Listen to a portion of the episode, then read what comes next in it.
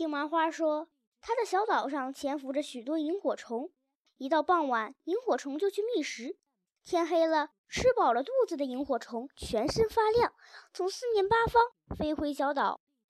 我能想象得出这是一种怎样的景观。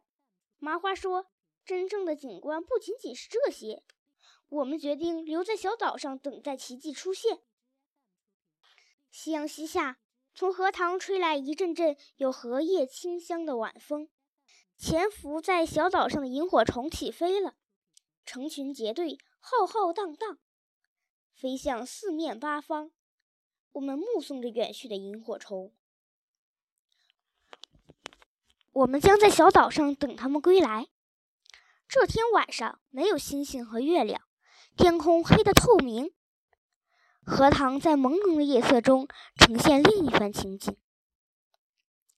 满塘荷叶铺成一个巨大的舞台，而从荷叶之间的荷花，恰似婀娜多姿的仙子，在夏虫的歌声中翩翩起舞。夜色越来越浓，远处传来星星点点的光亮。麻花说是萤火虫飞回来了。萤火虫越聚越多，仿佛天上的星星散落在了荷塘上，太壮观了。麻花说：“真正的奇迹还没有到呢。”麻花的脖子一伸一弯，唱起歌来，歌声仍然像打饱嗝，但因为唱的有感情，所以也有动听之处。在麻花的歌声中，奇迹出现了，夜空中的萤火虫飞出了一个火树银花的图案，太美了。萤火虫能听懂我的歌声，我要唱一首抒情歌曲。这是一首舒缓的歌，像缓缓流淌的河水。在歌声中，萤火虫飞出了一个犹如银河的图案。我已经不知道用什么词语来形容这样的美景。如果用一个词来形容，那就是惊心动魄。乌龟也说，古往今来的美景，他见过无数次。但此时此刻的美景，是他所见过的最美的景象。我还要唱一首爱情歌曲。麻花唱的心潮澎湃，伴着歌声，萤火虫飞出了爱心图案。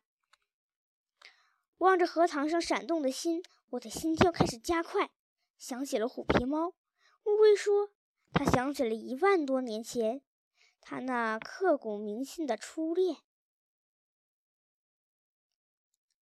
麻花沉醉在爱情歌曲中，他好像忘记了我们的存在，独自下了水。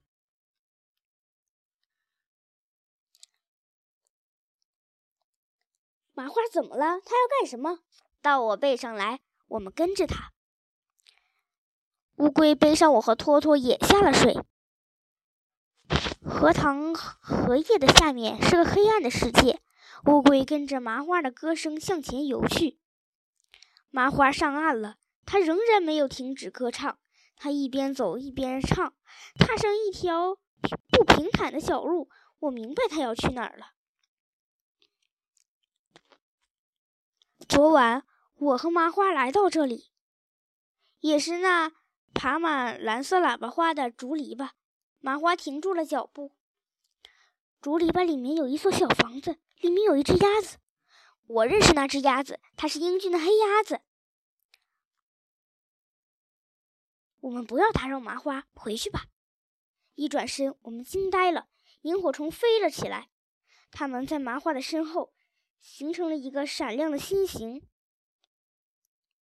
我们默默地为麻花祝福，祝愿那只英俊的黑鸭子能看见夜空中闪亮的心，能明白麻花的心。我们走上回家的上坡路，遇到了马小跳他们。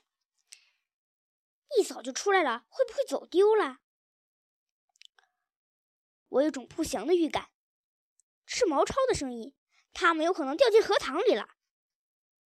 这种可能相当的大。闭上你们的乌鸦嘴！你们也不动动脑筋。有乌龟和他们在一起，掉进大海也不怕。哦，我忘了乌龟会游泳。几个男孩子找到我们的时候，我以为他们会欣喜若狂，没想到他们要把我们带回去，好好的进行批评教育。回到张达的外婆家，外公外婆和阿空已经睡觉了，四个男孩子就把我们带到了房车里。他们四个排成一排，坐在阿空的床上，我、乌龟托托三个一排，坐在地上。无组织、无纪律，出去玩也不跟我们打个招呼。切，我们跟你们打招呼，你们也听不懂。出去玩不是不可以，但是天黑了得回家。天黑了以后才能看见萤火虫的灯光。如果我们早早回家了，怎么能看见他们制造出的奇观？整整一天，你们怎么玩了？如果我告诉他，在这一天我破了一项世界纪录，不把他吓死才怪呢。我看他们几个都是被家人批评惯了，今天逮住了一个批评小动物的机会，他们当然要展示展示喽。张达没有说话，我看他一直有节奏的点头，以为他听得认真，完全同意别人说的话。但仔细一看，他是睡着了。我这才想起，张达站着、坐着都能睡觉的。最后，唐飞命令你我们，明天谁也不能擅自行动，必须跟着他们摘桃子。